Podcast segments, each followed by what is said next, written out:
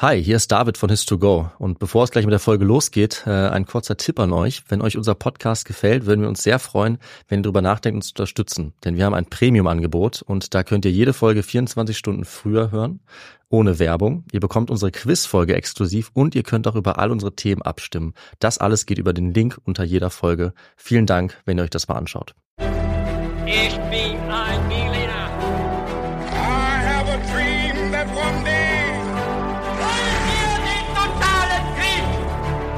Niemand hat die Absicht, eine Mauer zu errichten.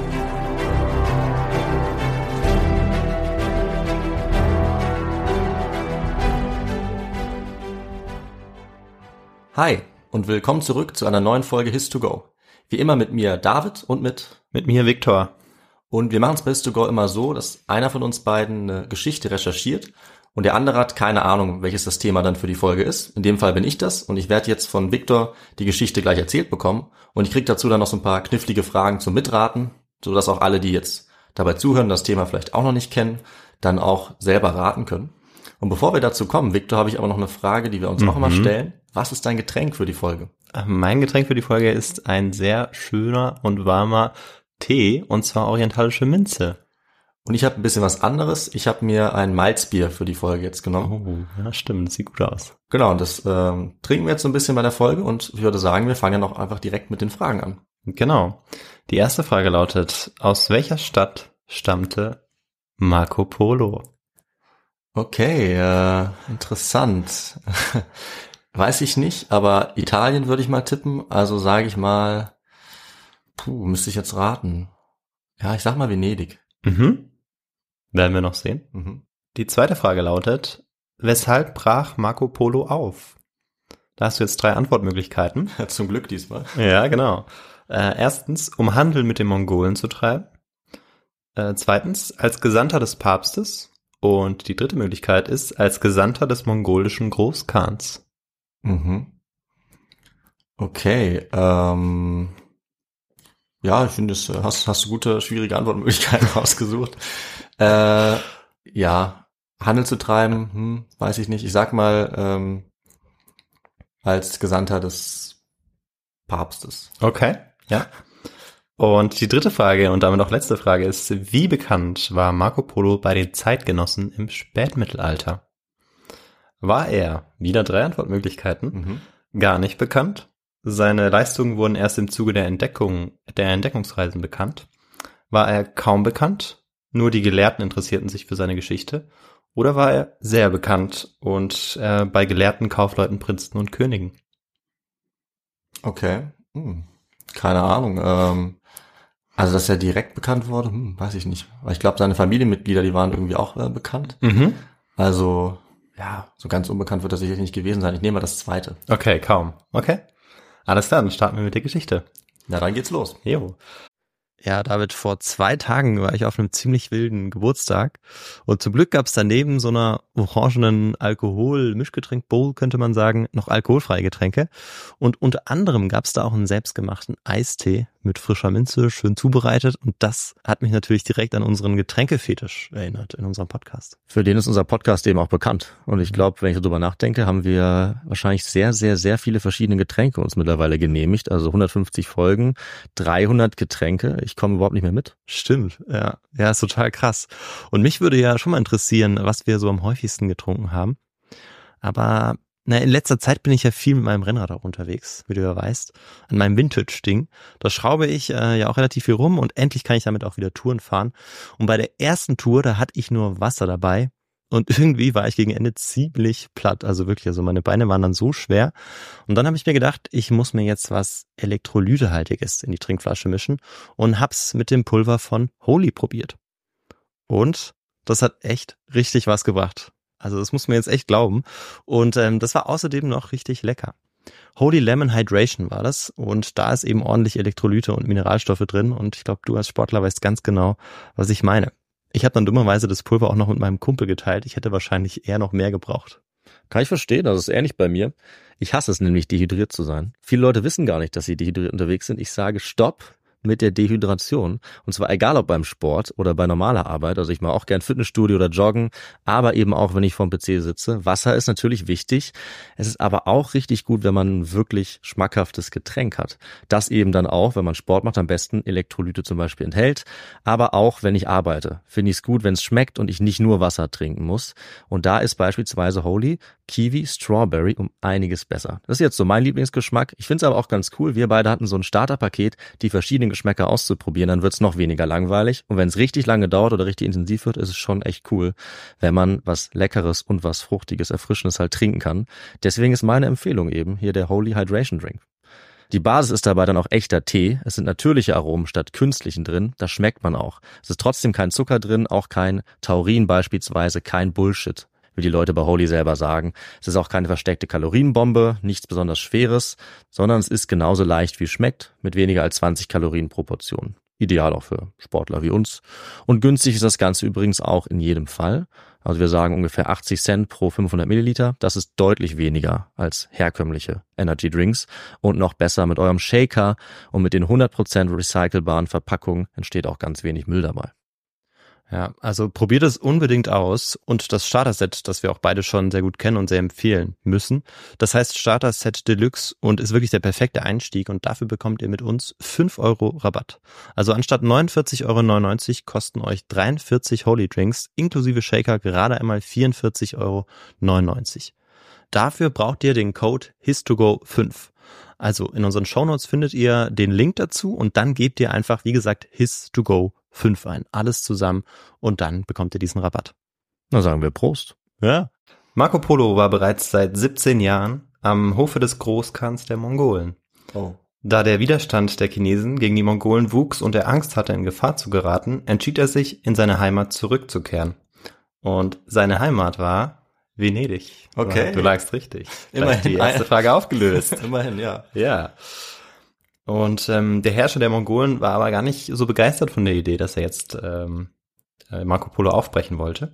Und weil er eben große Stücke auf ihn hielt, auf den europäischen Gesandten. Und er verwehrte dann auch Marco Polo diese Bitte.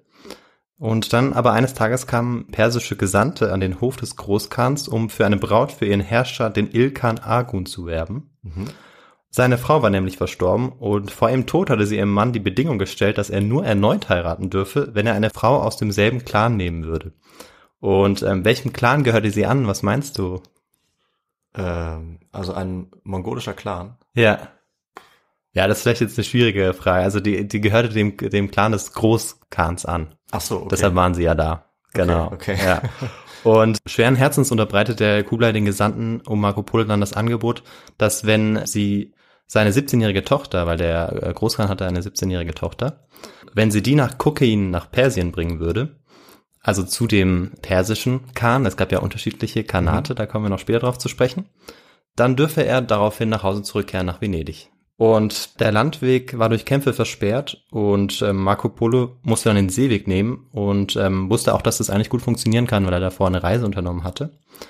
Und ähm, genau, deshalb nahmen sie dann auch den Seeweg. 14 Schiffe wurden ausgerüstet, 600 Passagiere drängten dann an Bord und dazu kamen dann noch die Matrosen. 1292 stach man dann vom Hafen Quanchu am ostchinesischen Meer in See und fuhr in Richtung des Ilkhanats, der sich am Persischen Golf befand, in Persien, genau. Mhm. Und die Fahrt entlang der indischen Küste forderte einen hohen Tribut. Unwetter und Skorbut rafften die Reisenden dahin und nur 18 Passagiere der 600 überlebten. Oh, Echt von 600? Ja, tatsächlich. So berichtet es uns Marco Polo. Okay. Und äh, als sie schließlich nach drei Jahren in Hormuz am Persischen Golf angekommen waren, gab es ein Problem. David, kannst du dir vorstellen, was in den drei Jahren passiert war möglicherweise?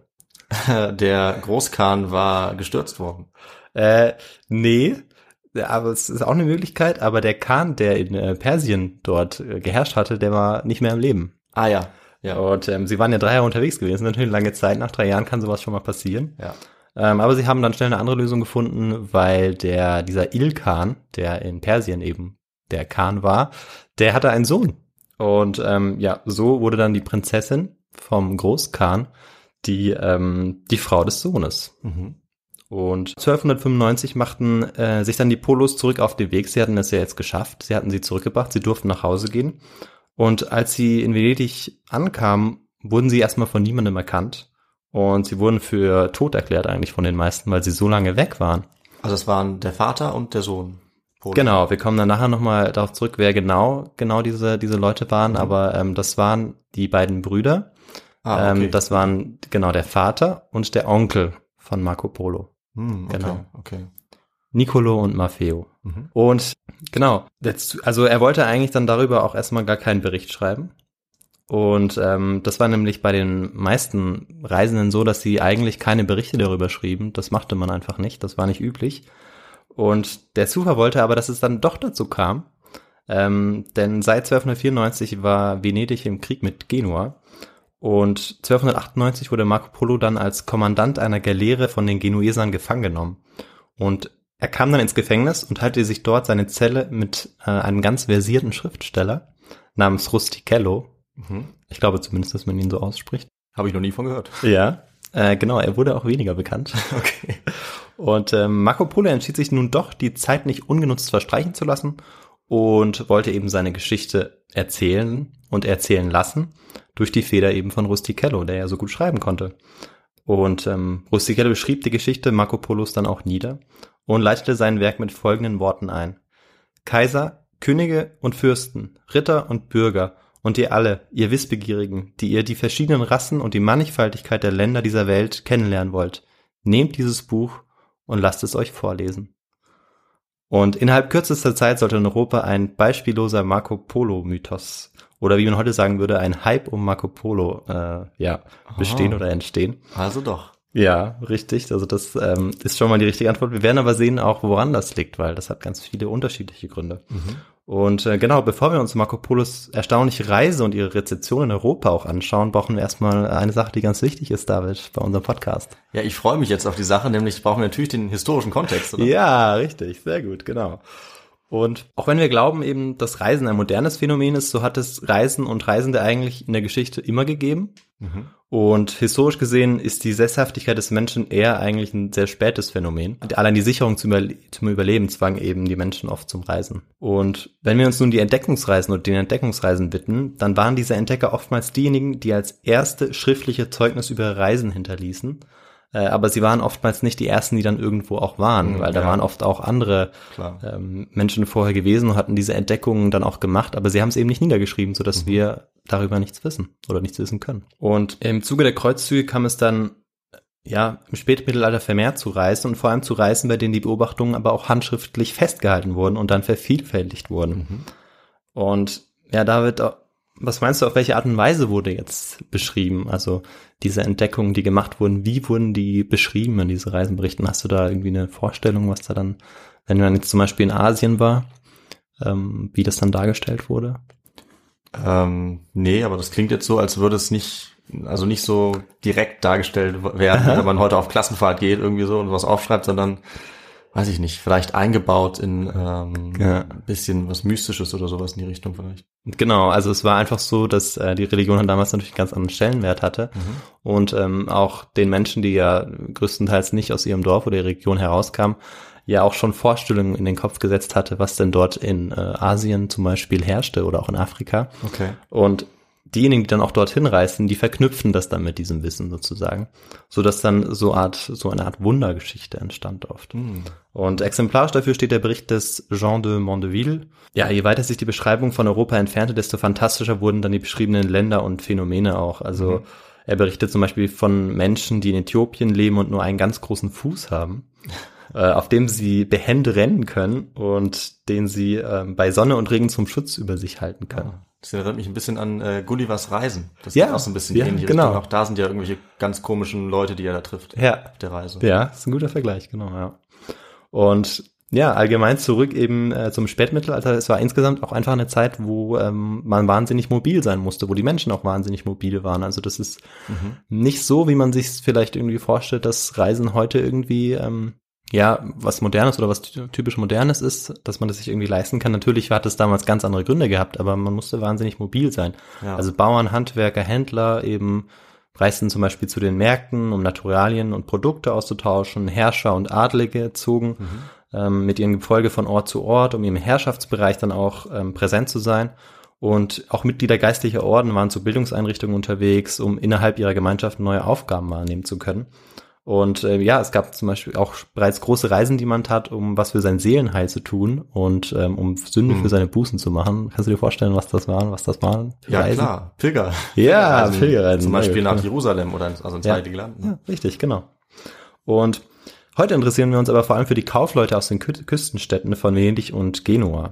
Ähm, ja, natürlich später dann auch vor allem äh, um der Familie von der, der Polos. Aber ähm, jetzt erstmal im historischen Kontext eben von Genua und Venedig.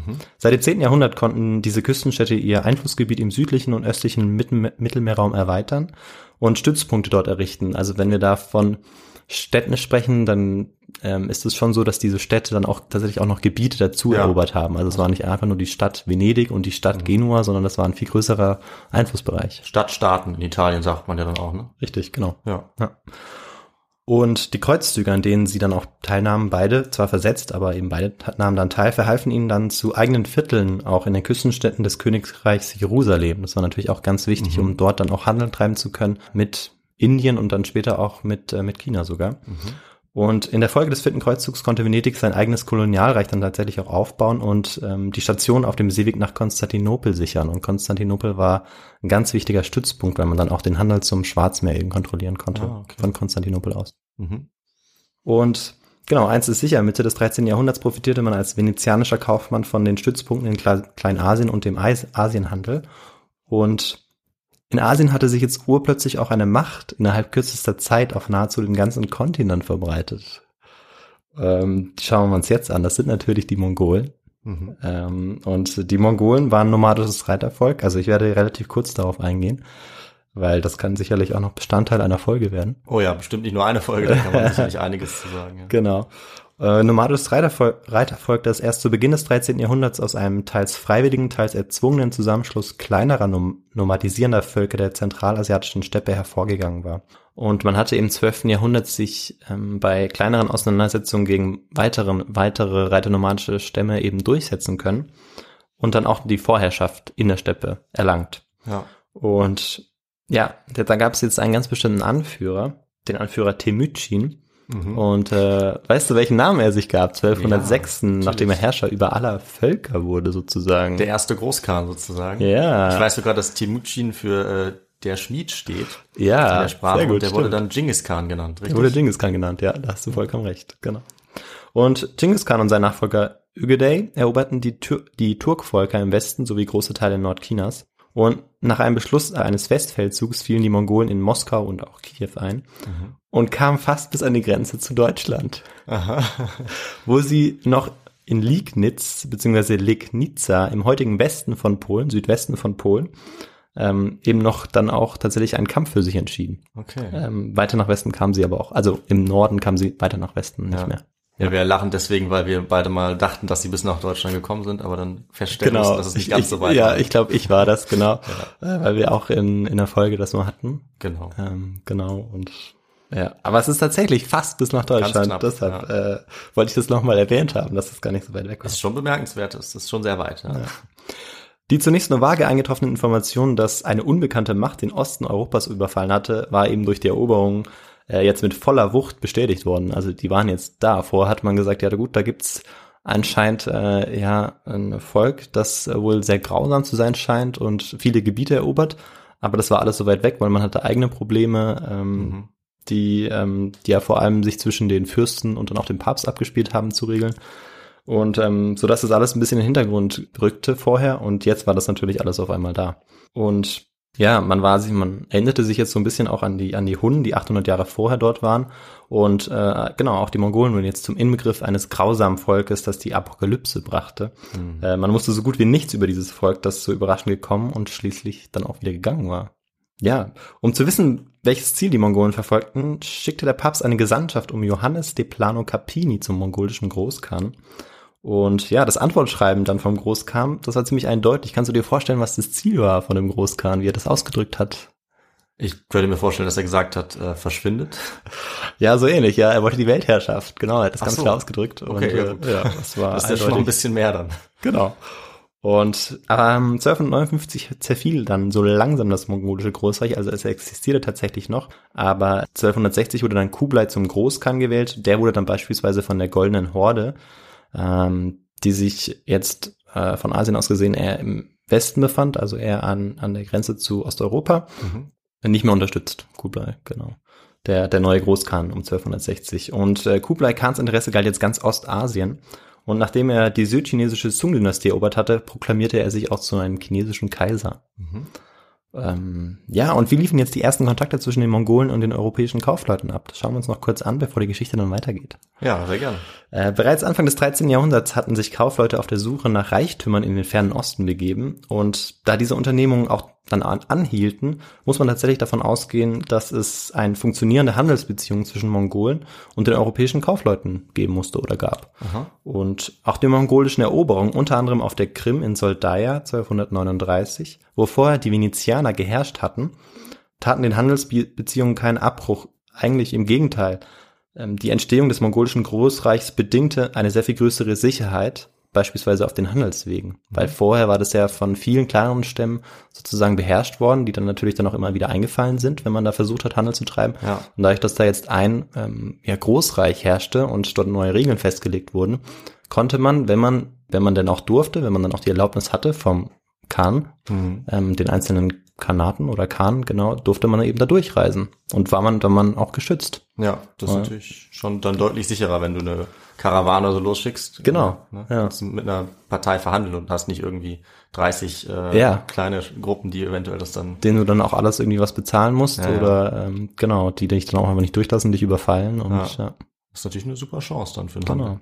Und ja, vom Schwarzen Meer aus reichen die Handelsrouten durch ganz Zentralasien bis nach China, von der Krim bis nach China über Land und über auch dem Seeweg am Persischen Golf an Indien vorbei. Und genau, das sind eigentlich einmal die, ähm, die nördliche und einmal die südliche Seidenstraße, nennt man sie eigentlich auch. Mhm. Und auf diesen Routen wurden die Waren transportiert, die in den prosperierenden Städten und an den Höfen des christlichen Europa äußerst begehrt waren und teuer bezahlt wurden. Und das waren natürlich Gewürze, pharmazeutische Mittel auch, Okay. Farbstoffe, Seide, Perlen, Sklaven und noch vieles mehr. Mhm. Und die regen Handelsbeziehungen führten eine große Zahl europäischer, insbesondere venezianischer und genuesischer Fernhandelskaufleute in das Innere Asiens und bis nach China. Äh, allerdings nahezu kein Kaufmann schrieb die Erfahrungen, wie wir es schon vorher hatten, der Reisen nieder. Also man wusste eigentlich davon, man wusste nicht, wer jetzt tatsächlich wo war. Also man wusste, dass es, man weiß heute noch, dass es tatsächlich Familien gegeben hat, die auf irgendeine Art und Weise Fernhandel betrieben haben. Mhm. Aber wo sie genau waren, was sie genau gemacht haben, das wissen wir bei 99 Prozent der Kaufleuten, die im 13. Jahrhundert unterwegs waren, nach in die Mongolei oder nach Ah. China nicht. Okay. Genau. Und gleiches, ähm, ja, würde zweifels, zweifelslos auch für die venezianische Kaufmannsfamilie Polo gelten. Wenn nicht eines ihrer Mitglieder den berühmtesten Fernostasien-Bericht des Mittelalters verfasst hätte oder verfassen ließ, muss man ja sagen. Ja. Genau, und damit kommen wir zurück zur Geschichte. 1254 wurde Marco Polo in Venedig geboren.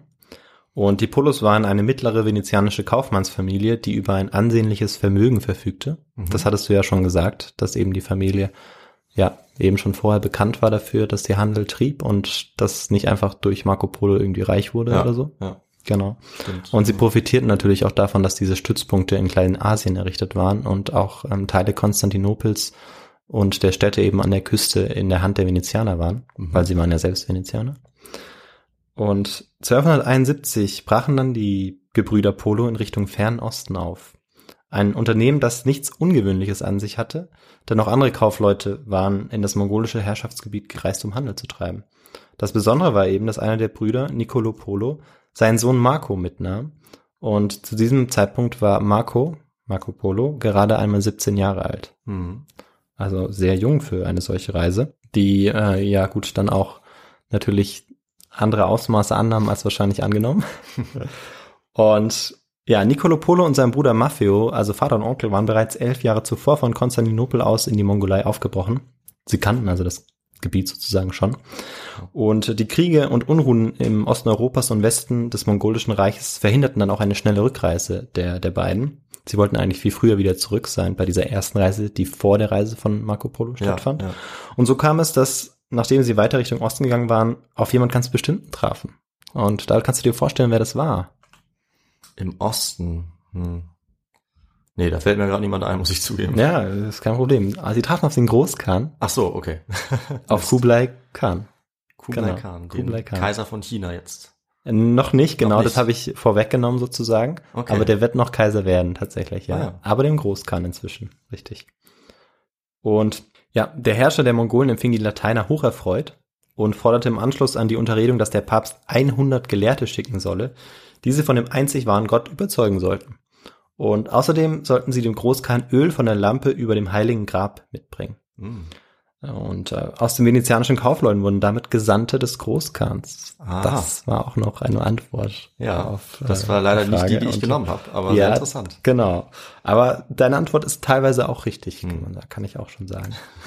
genau, die wurden eben dann sozusagen zu Gesandten, die nicht mehr einfach nach einer längeren Handelsreise in ihre Heimatstadt zurückkehren konnten oder zurückkehrten, sondern in offizieller Mission den Papst aufsuchten. Und als sie 1269 zurück im Heiligen Land waren, mussten sie feststellen, dass der Stuhl Petri verwaist war. Papst Clemens der, Se der Vierte, Entschuldigung, war verstorben und der Nachfolger war noch nicht gewählt. Und die Brüder kehrten jetzt zurück nach Venedig und Nicolos Sohn Marco war inzwischen 15 Jahre alt. Und nachdem sie zwei Jahre auf die Neuwahl des Papstes gewartet hatten, entschlossen sie sich schließlich dazu, ohne die erbetenen 100 Gelehrten, die der eigentlich der mongolische Großkhan wollte, aber mit dem 17-jährigen Marco nach China zurückzukehren. Der Großkhan durfte einfach nicht länger warten. Und so brachen sie von Arkon, dem letzten Stützpunkt der Kreuzfahrer, äh, aus auf. Und ähm, kannst du dir vorstellen, wo die Reise zunächst hinging? Von Ackern aus. Ja. Puh, Sie mussten ja jetzt an ähm, das heilige Grab.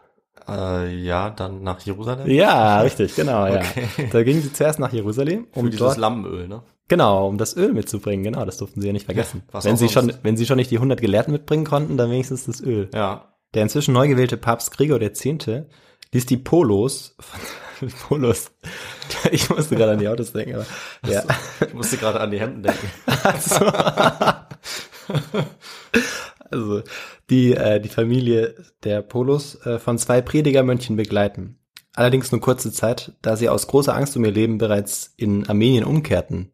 Also diese, äh, ja, diese Predigermönche, das waren Dominikanermönche, die waren wohl nicht sehr hart gesonnen. Okay. Die hatten äh, große Angst. Dann, Kann ich, genau. kann ich verstehen, ehrlich gesagt. so, so sagt es zumindest Marco Polo. Okay. Eigentlich wollten sie mit dem Schiff nach China gelangen, doch im Seehafen Hormuz, das ist im heutigen Iran in Bandar Abbas, fanden sie kein geeignetes Boot und so blieb ihnen kein anderer Weg als die mühsame Reise über Land. Und 1272 durch, durchquerten sie die Salzwüste Dash Elut und gelangten in Afghanistan in die Städte Herat und Balch, den östlichsten Punkt, den Alexander der Große bei seinen Eroberungszügen vor 1500 Jahren erreicht hatte. Ah, okay. Genau. Und auf dem Weg zum Handelszentrum Kashgar wurde Marco Polo krank und er brauchte ein Jahr, um sich in einer Bergregion dann auch zu erholen. In dem Basan in der Stadt Tebris staunte Marco Polo über die blau-grünen Lapislazuli, die feinsten Lapislazuli der Welt, und über rubinrote Spinelle. Okay. Spricht man das anders aus? Ich habe keine Ahnung. Ich weiß Okay. nicht, was das ist. Äh, die wertvollsten Rubine, also anscheinend sind das Rubine. Ah, okay. Also das sind Zitate. Die Gesandtschaft um die Polos zog auf der Wachan-Route im Nordosten Afghanistans in Richtung Osten weiter.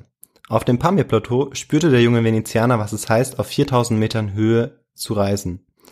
Ähm, und der Name der Wüste, auf der er dann reiste, ähm, heißt Taklamakan und das heißt so viel wie begib dich hinein und bekommst nicht, du kommst nicht mehr heraus. Okay. Also ähm, es war schon gefährlich. Ja. Und überall Berge, Sand, Täler, nichts Essbares äh, ließ er schreiben. Und erst nach Ablauf eines Tages und einer Nacht findet man Trinkwasser. Hm. So erzählte es Marco Polo. Okay.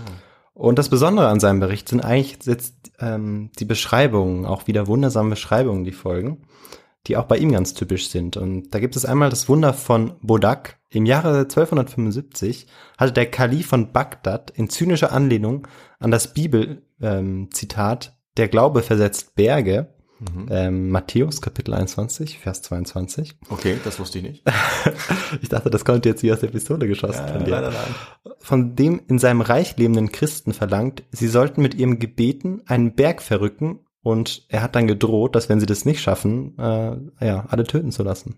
Oh ja. Und nachdem die verzweifelten Christen bereits eine Woche zu Gott um ein Wunder gefleht hatten, soll ihrem Bischof ein Engel erschienen sein und der hat ihm verkündigt, dass durch Gebete eines Schuhmachers der Berg sich verrücken lassen würde.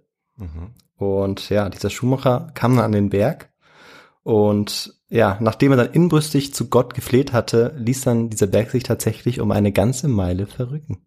Das ist ja super. Das ist super, oder? Und dann gibt's noch eine andere Geschichte, die könntest du uns auch erzählen. und zwar über die Assassinen. Ah, ja, natürlich. Oder auch die Geschichte vom Alten vom Berge Mhm. und wie er den Assassinen Drogen verabreichte. Aber das will ich nicht nochmal erzählen, da kann man Folge 1 nochmal hören. Stimmt, da haben wir genau den Querverweis. Ich glaube, ich habe auch sogar kurz gesagt, dass die bei Marco Polo vorkommen in der ersten Ja, Folge. richtig, ja, hast du, ja, weiß ich Genau. noch. Dann verweisen wir auf unsere erste Folge. Genau. Und ja, dann gibt's auch noch, als er in den indischen Königreichen, gut, das ist schon, als er zurückgeht, als er dort im indischen Königreich ist, Mhm. gibt's dann auch noch ähm, zwei interessante Geschichten. Also einmal in den Bergen des nördlichen Königreichs Mutfili, das von einer weißen Königin regiert wird, gibt es viele Diamanten, die mit Hilfe von Adlern gesammelt werden. Man wirft Fleischstücke in die Schluchten, in denen die Diamanten liegen, und diese bleiben an dem Fleisch hängen und werden mit ihm von den Adlern gefressen. Jäger müssen den Raubvögeln dann nur noch ihre Beute abjagen. Das ist Mhm. ganz praktisch, ne? Ja, würde ich auch gerne mal ausprobieren. Ja. Oder wenn der König von Mabar, das ist eine Ostküste in Indien, stirbt und verbrannt wird, dann ähm, müssen seine Getreuen zu ihm ins Feuer springen, damit sie im, ihm im Jenseits wieder zum Dienste stehen können.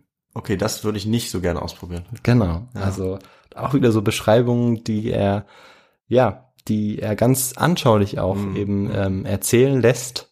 Und das ist das, was äh, sein Bericht auch so eindrücklich macht. Ja, es kann natürlich sein, dass die Leute, die das dann damals gelesen haben, durchaus gedacht haben, es ist 1000 Kilometer weit weg. Kann ja sein, dass es da tatsächlich Genau, so, das äh, ist auch noch einer der, genau, da kommen wir auch noch drauf zurück. Ja, das ist ein sehr guter Punkt, Ja. dass eben auch die Entfernung eben viel ausmacht. Mhm. Ja. Jetzt waren es nur noch 40 Tagesreisen bis zum Palast von Kublai Khan und da kamen ihm auch schon Gesandte entgegen von ihm vom Mongolenherrscher und sie geleiteten ihn jetzt zur Sommerresidenz Chengdu, die Stadt der 108 Tempel. Mhm. Das ist nördlich des heutigen Pekings. Und dort knieten die Venezianer 1275 vor dem Enkel des großen Genghis Khan.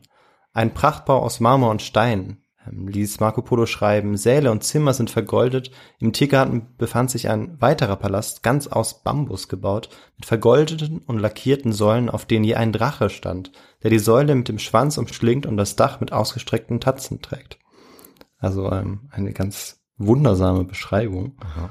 Und er beschreibt dann auch, der Großkhan ließ den Palast so konstruieren, dass er jederzeit nach seinem Wunsch an irgendeinen beliebigen Ort gebracht werden konnte und ähm, dass er mit mehr als 200 Zeilen aus Seide ähm, dann eben überall hingebracht und wieder Mhm. aufgestellt werden kann. Und Marco Polo ist allgemein begeistert von seinem Held Kublai Khan. Das ist wirklich so sein Held. Ah, okay. Und genau zu den Festen des Großkhans werden 12.000 Fürsten und Ritter eingeladen. Zu seinen Jagden werden 20.000 Jäger mit 4.000 Hunden und 10.000 Falken eingeladen. Mhm. Und für die Erholung der Männer werden dann mehr als 10.000 Zelte äh, ja, aufgerichtet. Also er war unermesslich mächtig und das hat Marco Polo anscheinend beeindruckt. Ja. Aber er war nicht nur das, sondern er war auch sehr gerecht. Ähm, auf die Darstellung des herrscherlichen Pracht folgt eben dann die Beschreibung des ausgeklügelten Post- und Gesandtschaftswesen im Reich des Großkhans, also der Wegesicherheit, die ich vorher auch schon angesprochen hatte, Mhm. und der staatlichen ähm, Vorratshaltung und der Fürsorge seiner Untertanen auch. Und eine Sache hat ihn ganz besonders beeindruckt, also eine Erfindung, die er sozusagen dem Großkhan zuspricht, was natürlich nicht stimmt. Mhm. Ähm, das ist das Papiergeld. Ah, okay. Ja. Und der sagte, dass es eben andere Zahlungsmittel komplett ersetzt und wer sich nicht dran hält, der, ähm, dem droht die Todesstrafe. Und also es ist nicht unbedingt seine Herstellung, die ihn beeindruckt von dem Mhm. Papiergeld, sondern eben, dass es so durchgesetzt wird, dass es tatsächlich funktioniert, sozusagen. Und ähm, genau, auch Kublai Khan ist beeindruckt von dem mittlerweile 21-jährigen Marco Polo. Und während Vater und Onkel ihren Geschäften nachgehen, lernt Marco eine Sprache nach der anderen, die im Mongolenreich gesprochen werden, kennen. Mhm. Und als Diplomat und Vertrauter des Großkhans reist er in den nächsten 17 Jahren durch Tibet, durch die Region am Fluss Yangtze, am Gelben Fluss und äh, am Mekong. Habe ich es richtig ausgesprochen? Ein paar Sachen habe ich falsch Ich glaube ausgesprochen. Yangtze, aber Ja, genau, Yangtze, ich ja. Bin ich mir jetzt Ja, auch nicht ganz richtig. sicher. Und als erster Europäer gelangt Marco Polo ins Innere von Birma und ins Gebiet des heutigen, der, der heutigen Staaten Thailand und Vietnam. Also er bereist wirklich riesige Gebiete, ähm, und ähm, kommt möglicherweise sogar nach Sibirien. Oh, okay. Wow. Ja. Ja, und 1282 bis 1285 amtiert Marco Polo dann auch noch als Präfekt in der einst blühenden Kapitale der Song-Dynastie. Also er wird dort eingesetzt Aha. vom Großkhan. Krass, auch eine große echt, Ehre. Das habe ich echt nicht kommen sehen, dass er sogar noch Ja. äh, so fast Gouverneur dann oder so. ne? Genau, doch, man kann auch Gouverneur Okay. sagen, genau, Ah, Präfekt okay. oder Gouverneur, ja. Und er sagt dann selber über diese Stadt, die also so ein bisschen zu seiner Lieblingsstadt wurde, das ist die bei weitem glanzvollste Stadt der Welt mit, ja, jetzt weiß ich gar nicht die Zahl, ob das jetzt 1,6 Millionen oder 160.000 häuslichen Herden ist, aber auf jeden Fall wahnsinnig große Herden Beides ziemlich viel. und äh, oder vielen Herren. Er, er schwärmt auch von öffentlich warmen Bädern, in denen 100 Männer oder 100 Frauen bequem zu gleicher Zeit miteinander baden können. Ja, und jetzt hat man das Gefühl, die Geschichte ist an ihrem Höhenpunkt angelangt und ähm, jetzt nimmt die Geschichte auch eine schlagartige Wende. Und gegen Ende der 80er Jahre verschlechtert sich dann der Gesundheitszustand des Khans auch. Und der Widerstand der Chinesen gegen die Mongolen wächst. Mhm. Die Venezianer möchten wieder nach Hause. Und da können wir wieder Verbindung zum Anfang schaffen. Ja. Und ja, so kommt er eben zurück nach Venedig, lässt seine Geschichte aufschreiben, aufschreiben. Und im Jahre 1324, als Marco Polo dem Tod nahe waren, waren Priester, Freunde und Verwandte zusammengekommen, die ihm aufgefordert oder die ihn aufforderten, die ganze Wahrheit zu berichten, weil sie vieles von dem, was er erzählt hatte, nicht glaubten. Und Marco Polo soll noch auf dem Sterbebett erwidert haben, ich habe nicht die Hälfte dessen erzählt, was ich gesehen habe.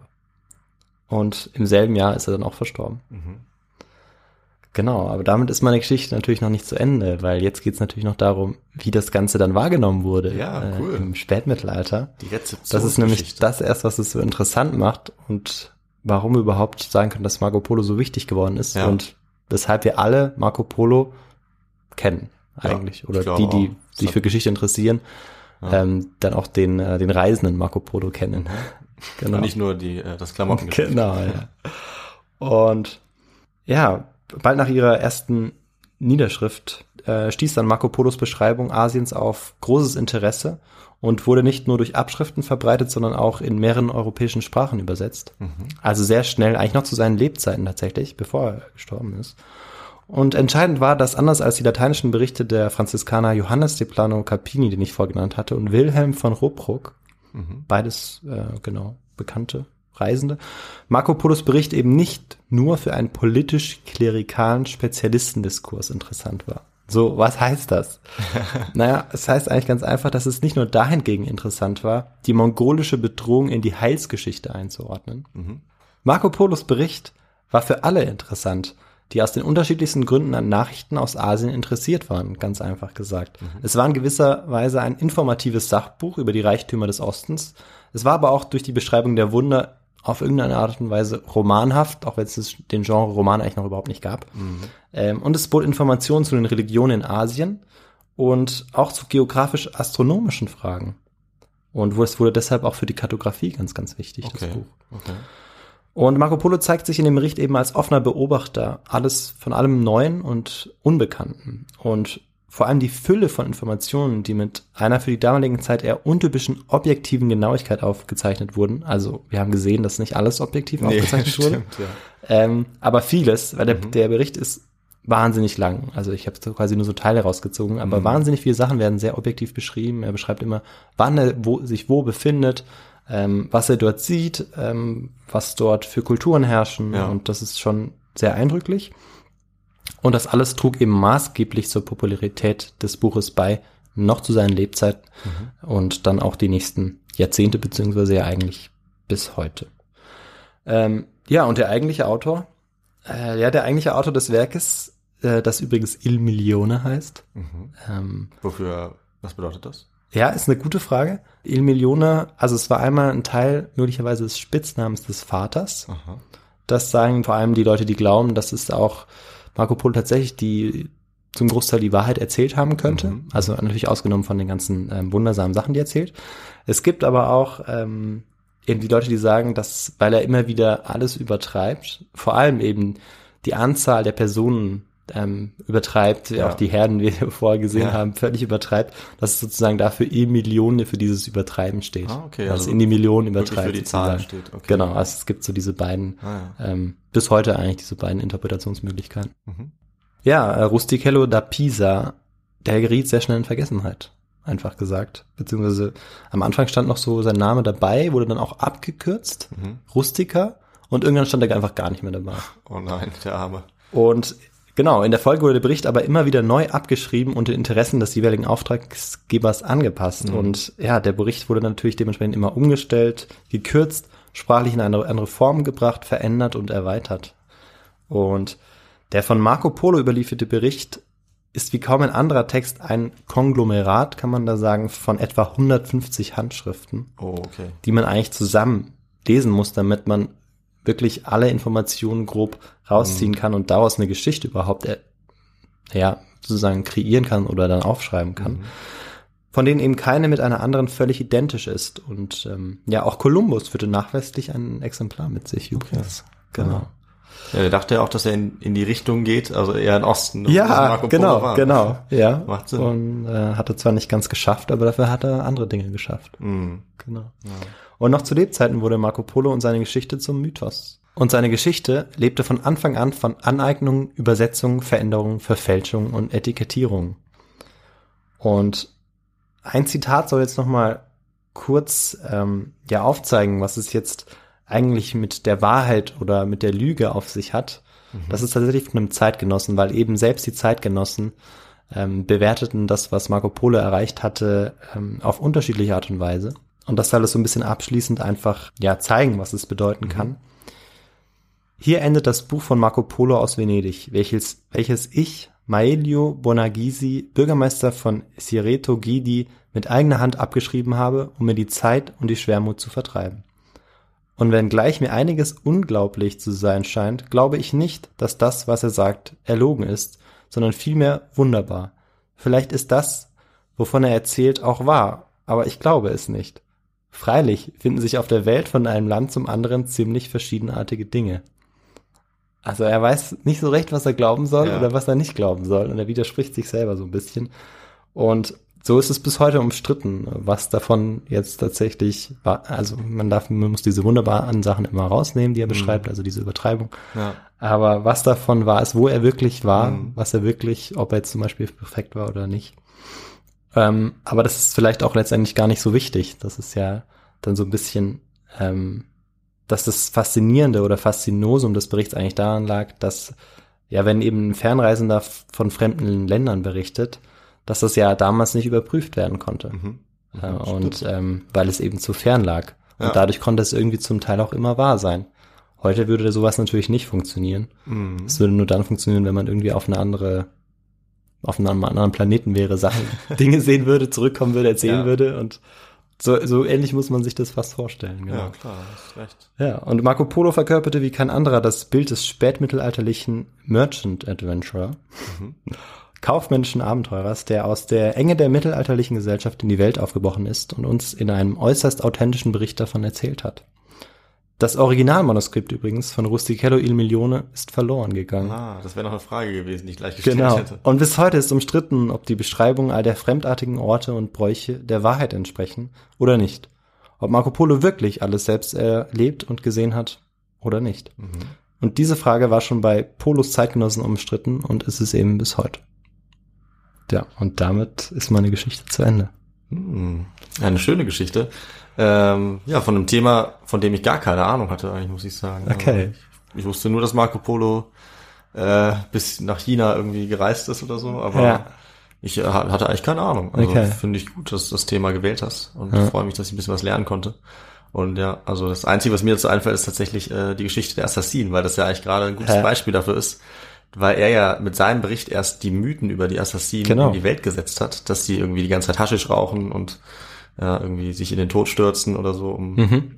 Ja, ist ja auch egal. Auf jeden Fall äh, ist das wahrscheinlich alles falsch gewesen, aber dadurch, dass er das halt in die Welt gesetzt hat, hat es lange gedauert, das wieder ähm, zu korrigieren, Ja. eigentlich bis heute. Und ja, das ist natürlich echt, also dann, Ja. dann wird der Bericht auch immer interessant bleiben, weil du dir immer überlegen kannst, was davon stimmt jetzt. Genau. Auf der anderen Seite hat er eben auch wahnsinnig viele wichtige Informationen aus China mitgebracht, Mhm. Ja. ähm, die man vorher einfach nicht wusste Ja. und von denen man noch über Jahrhunderte profitierte, weil es danach eigentlich in den nächsten Jahrhunderten keine vergleichbare Reise mehr gab, wie Ja. die von Marco Polo, Ja. die äh, so niedergeschrieben wurde und auch so eine Resonanz hatte dann. Mhm. Genau.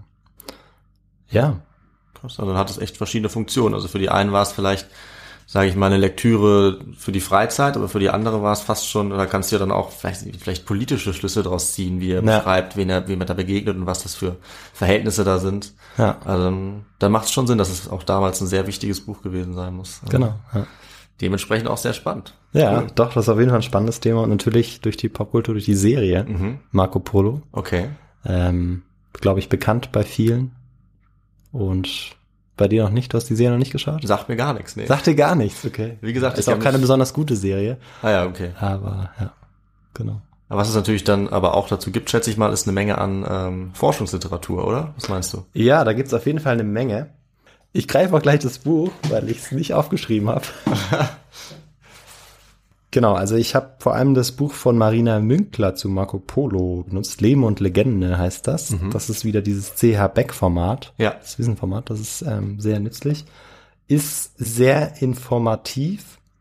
Hm, ist allerdings auch sehr kompliziert geschrieben. Okay, Muss ja. man dazu sagen, hat keinen wirklichen äh, roten Faden, finde ich. Aber eben sehr viel, sehr viele wichtige Informationen drin. Und da gibt's natürlich noch das, äh, das Originalwerk sozusagen, Mhm.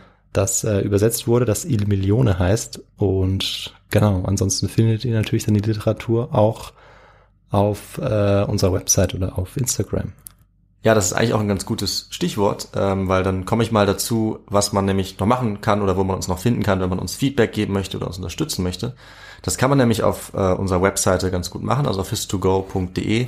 Da könnt ihr einmal unsere Literatur, unsere Quellen nochmal nachgucken und alle unsere Folgen und ihr könnt uns auch sehr gerne mit einer Spende ein bisschen finanziell unterstützen. Dann haben wir ein bisschen äh, einfachere ja, Möglichkeiten, die, die, die Folgen immer schön zu veröffentlichen, vielleicht mal Bücher zu kaufen oder so. Ihr könnt uns natürlich auch über das Kontaktformular da schreiben. Ihr könnt uns auch bei Instagram schreiben oder dort unsere Quellen sehen. Das geht allerdings genauso dann zum Beispiel auch bei Apple Podcasts oder bei Spotify. Da könnt ihr uns nicht nur anhören, sondern uns auch folgen. Bei Apple Podcasts könnt ihr uns auch bewerten, was uns auch sehr hilft und Ja. unsere Sichtbarkeit auch enorm erhöht. Und ähm, ihr könnt uns natürlich auch gerne eine Mail schreiben mit ein bisschen Feedback oder Vorschlägen. Das ist dann äh, feedback.histogo at gmail.com. Sehr gut.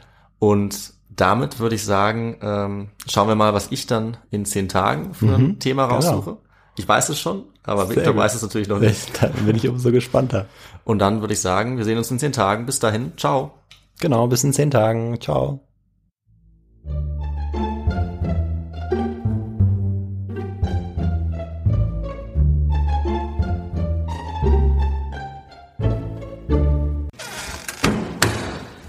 Die Polos zogen auf der Wachanruf.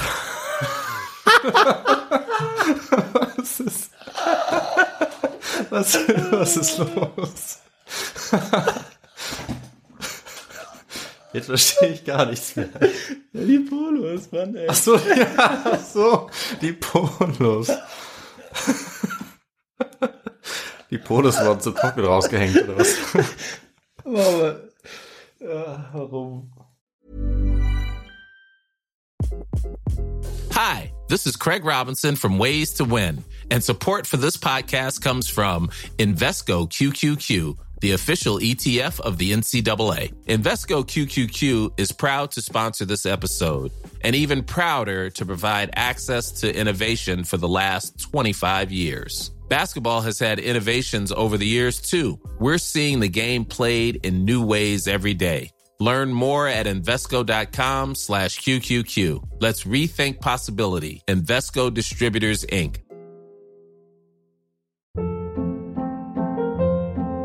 Hold up. What was that? Boring. No flavor. That was as bad as those leftovers you ate all week. Kiki Palmer here, and it's time to say hello to something fresh and guilt-free. Hello Fresh. Jazz up dinner with pecan-crusted chicken or garlic butter shrimp scampi. Now that's music to my mouth. Hello Fresh. Let's get this dinner party started. Discover all the delicious possibilities at hellofresh.com. Mom deserves the best, and there's no better place to shop for Mother's Day than Whole Foods Market. They're your destination for unbeatable savings, from premium gifts to show-stopping flowers and irresistible desserts. Start by saving 33% with Prime on all body care and candles. Then get a 15-stem bunch of tulips for just $9.99 each with Prime. Round out Mom's menu with festive rosé, irresistible berry chantilly cake, and more special treats. Come celebrate Mother's Day at Whole Foods Market.